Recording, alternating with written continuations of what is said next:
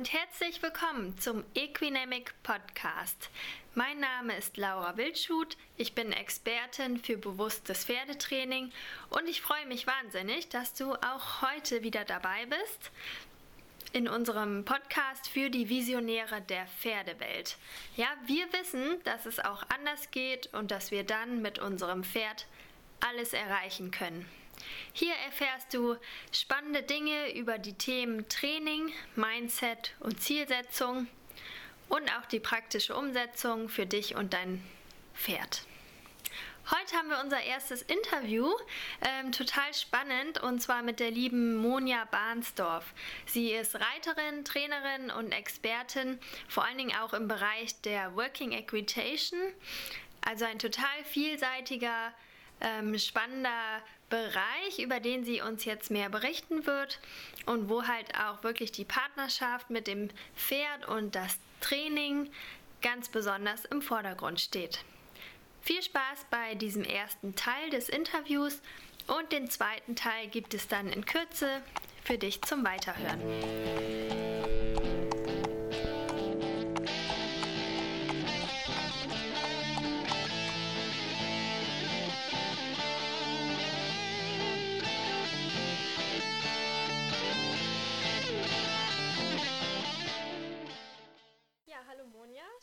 Heute hier bist. Ähm, du hast ja deine Bereiterlehre bei Uta Gref und Stefan Schneider gemacht. Da haben wir uns ja auch kennengelernt quasi. Genau. Und ähm, ja, stell dich doch vielleicht unseren Zuhörern einmal kurz selbst vor, wer du so bist und wie du überhaupt zum Pferd gekommen bist. Genau, erstmal hallo. ja, ist ganz lustig. Ähm, also ich habe, wie gesagt, schon äh, die Lehre ja bei Uta Gräf und Stefan Schneider auch gemacht. Und haben Laura und ich uns kennengelernt und wir kommen eigentlich aus dem Nachbarort in gewisser Weise und wussten es natürlich vorher gar nicht. Also ist ganz lustig. Das stimmt. Ähm, ja, und jetzt sitze ich hier bei ihr wieder, weil wir wieder beide zurück in den Norden gegangen sind. Genau, also eigentlich so ein großer Zufall, aber halt ganz schön, weil natürlich zwischendurch auch schon viel passiert ist. Ähm, genau. Und die Monja auch in einem ganz spannenden Bereich unterwegs ist. Genau, also bei mir, wie hat das alles angefangen? Ähm, ich wollte schon immer, auch als kleines Kind, natürlich immer reiten. Also ich komme aus überhaupt gar keiner Pferdefamilie. Also meine ganze Familie, niemand hat was mit Pferden zu tun. Aber irgendwie trotzdem wollte ich von klein auf immer reiten. Und dann ging es auch irgendwann los. Ähm, ja, da bin ich halt mein Leben lang mehr oder weniger. Ich glaube, mit sieben habe ich angefangen. Hatte immer was mit Pferden zu tun und meine ganzen Ferien immer auf dem Reiterhof verbracht und, und, und, wie das dann eben so ist. Und ähm, Genau, nach dem. Aber kein eigenes Pferd. Nein, kein eigenes Pferd. Das, also meine Eltern haben mich natürlich insoweit so ein bisschen unterstützt, aber jetzt auch nicht, also finanziell war da auch nicht so viel möglich. Ähm, hatte halt nie ein eigenes Pferd und dann habe ich natürlich Abi gemacht und habe dann in der Zeit erstmal ein bisschen aufgehört mit den Pferden. Ähm, dann habe ich angefangen zu studieren, aber auch nur ein Semester lang, das war dann nicht so meins. Und dann wollte ich eigentlich schon eine Bereiterlehre machen. Und dann haben natürlich viele davon abgeraten, wie das ja dann immer so klischeehaft ja, ist. Viel ja, das kenne ich auch, genau. viel Arbeit, kein Geld und, und, und. Ähm, und ich wusste ja auch, also ich war jetzt natürlich auch nicht so, also ich bin jetzt ja nicht viele Turniere gegangen oder irgendwas, also ich hatte jetzt auch nicht so das Mega-Know-how. Dann habe ich auch gedacht, okay, das schaffst du eh nicht. Ähm, und dann habe ich erstmal eine Tischlerlehre gemacht. Also ich bin auch gelernte Tischlerin. Ganz was anderes. Ganz ja. was anderes, ganz genau. Und trotzdem ging es mir nie aus dem Kopf. Und dann der, zum Ende meiner Tischlerlehre hin habe ich dann auch per Zufall dann doch ein eigenes Pferd mir gekauft. Ein junges Pferd. Und da wollte ich natürlich von Anfang an alles richtig machen. Und habe dann angefangen viel zu lesen und, und, und. Und habe dann aber gesagt, ich mache das mit der Bereiterlehre, ich mache es dann nochmal für mich um einfach das ganze Thema nochmal von, von Anfang an aufzugreifen und mich da halt weiterzuentwickeln und ja, was man dann danach macht, das sieht man dann. Mhm. Und dann habe ich die Tischlerlehre beendet und habe direkt im Anschluss äh, mit der Bereiterlehre begonnen. Ja, schön. Habe erst ein Jahr hier im Norden gemacht und habe dann irgendwann, also Uta Gref fand man natürlich immer toll. Ja. und irgendwann habe ich mich dann halt getraut, mich bei ihr zu bewerben und das hat super geklappt. Also weil ich, bin, ich, bin ich eigentlich immer noch sehr erstaunt drüber. Wahnsinn, ne? Rechnet man dann vielleicht manchmal nicht mit. Gar ne? nicht, Aber gar nicht. Aber ganz unkompliziert und dann bin ich da halt hingefahren, einen Tag zum Probearbeiten und es hat einfach geklappt und Ja. dann haben sie gesagt, du darfst kommen. Und dann habe ich halt äh, ab Cool. dem zweiten Jahr, also das zweite und dritte Lehrjahr, war ich dann bei der UTA. Es war halt eine super spannende Zeit. Und dort habe ich über den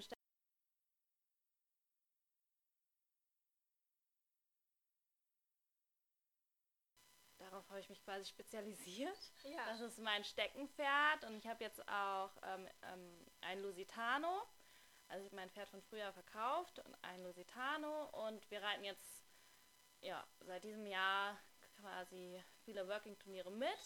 Ich bin jetzt wieder seit diesem Jahr auch hier im Norden und bin jetzt teilweise in der Tischlerei angestellt und ähm, im Nebengewerbe bin ich auch selbstständig, Beritt und Unterricht und ja, schön. biete das an und natürlich vor allem das Working Equitation.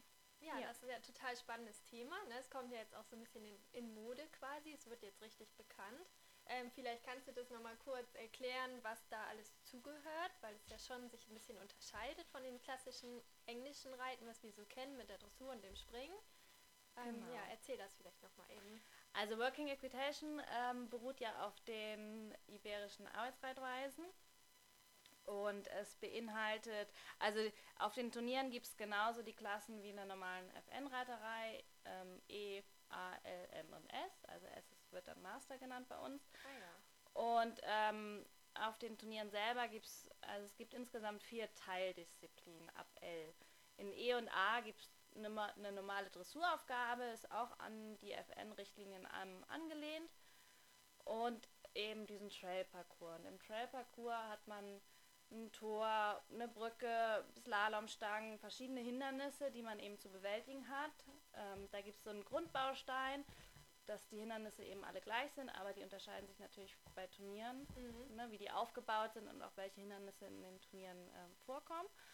Und ab der Klasse L kommt noch äh, Speed Trail hinzu, also da wird es nicht nur auf schön, sondern eben auch nochmal auf Zeit geritten. Und vorher kriegt man quasi nur eine Wertnote dann. Also Genau. immer- Im Okay. Steel Trail wird jedes Hindernis separat gewertet mit einer Ja. Note. Ach so, ja. Und ähm, dann gibt es natürlich auch noch Noten für Linienführung und und und. Ah ja. Das wird dann alles zusammengerechnet und ab der Klasse L gibt es dann eben nochmal separat einen Speed Trail, wo es dann wirklich nur auf die Zeit drauf ankommt. Und Rinderarbeit zählt dann auch mit dazu. Das Ja, ist natürlich okay. ganz spannend, ähm, wo es dann im Prinzip darum geht, dass man aus einer Herde ähm, ein se- separates, also ein Rind separieren muss, was vorher ausgelost wird. Die haben alle eine Nummer dann drauf.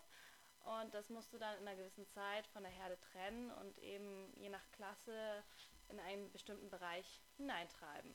Ach ja. Und das ist halt total toll, dass es auf den Turnieren, dass es eben diese verschiedenen Disziplinen gibt und nachher in der Gesamtwertung, dann wird dann halt alles zusammenberechnet und somit, auch wenn mal eins nicht so gut läuft und eine andere Disziplin dafür besser läuft, bist du halt trotzdem noch gut dabei mit der Platzierung. Also es ist sehr vielseitig und Ja. ähm, ja das macht es halt eigentlich auch so spannend und Ja, das glaube genau. ich. Und dann, also es gibt quasi nur diese eine Gesamtwertung. Also es wird jetzt nicht dann die Dressur noch einzeln platziert Nein, und so. Nein, also du kriegst natürlich deine einzelnen Platzierungen, die sind natürlich bekannt. Ja, Ne? Aber es wird dann nur die Gesamtwertung nachher, kommt halt in die Platzierung mit rein. Ja, ganz, genau. also das stelle ich mir auch sehr anspruchsvoll vor, weil man einfach in jeder Aufgabe dann auch genau. ähm, sehr vielseitig halt seine Leistung quasi abrufen muss. ja, ganz genau, so ist das. Also Ja. du hast wirklich sehr viel vielseitige Pferde und die müssen halt, ja, in der Dressur ist natürlich klar die Basis von allem, Ja. aber dann auch die Rinderarbeit und, und auch im Speed, ne, in der Schnelligkeit müssen sie ja dann trotzdem genauso am Schenkel sein und an den Hilfen und durchlässig und gehorsam sein und das ist schon ja, sehr vielseitig. ja. Das, das unsere Hunde machen hier ein bisschen Action unterm Tisch. Oh nein. Ähm, und diese Turniere gehen dann wahrscheinlich auch über mehrere Tage aufgrund muss der mal ganzen Disziplinen. Ja, jetzt haben sie sich hier schon wieder. Müssen wir eben hier die Bestien trennen. So. Ähm, ja, die Tage, äh, die Tage, die, Turniere. die Turniere sind immer über ein Wochenende. Also Ah, ja. meistens drei Tage, manchmal sogar auch vier Tage, Mhm. weil du eben, also manchmal hast du zum Beispiel die Dressur morgens und den Steel Trail dann nachmittags auf dem Turnier und dann am nächsten Tag den Speed Trail und am übernächsten Tag die Rinderarbeit. Ja. Also dass es dann nur drei Tage ist. Manchmal wird es auch auf vier Tage aufgesplittet. Ähm, also es ist dann wirklich ein ganzes Urlaubswochenende. Genau, und man verbringt dann ja viel Zeit vor Ort. Also Genau. es ist wahrscheinlich auch eine andere Gemeinschaft. Also so wie ich das eher auch so vom Fahrsport kenne, Mhm. wo man halt dann auch mit den äh, quasi Konkurrenten dann ja, aber viel Zeit miteinander verbringt, Ja. ähm, stelle ich mir auch eine schöne Gemeinschaft dann vor. Ja, Eigentlich. das ist es total. Also die kommen ja auch aus ganz Deutschland, ne? die ganzen Reiter kommen dann zu den Turnieren und man Ja. trifft sich quasi auf den Turnieren wieder, man hat viel zu erzählen und man freut sich, auch wenn man, ne, wie du schon sagst, auch Konkurrenten ist oder so, aber trotzdem wird abends zusammengesessen und erzählt und, und man freut sich ja, wenn es auch bei den anderen dann toll läuft und die vorankommen und man eine positive Entwicklung mit, miterlebt und mitsieht und ja, von daher, es ist schon eine ganz tolle Geschichte. Und ähm,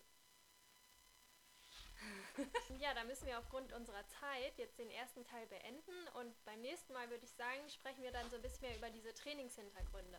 Also wie man das Ganze vorbereitet, weil man muss ja auf diese ganzen unterschiedlichen Aufgaben entsprechend trainieren. Genau. Das ist so ein bisschen jemand, der einen Triathlon macht, der muss ja auch laufen und schwimmen und äh, Fahrrad fahren. Ne? Ja. Das, also muss man natürlich dementsprechend alles planen und auch mit was für Pferden ihr da arbeitet Mhm. und ähm, wie das Ganze so funktioniert. Genau, da haben wir noch viel zu besprechen Genau. und zu erzählen. Super, ja, dann freue ich mich schon bis aufs nächste Mal.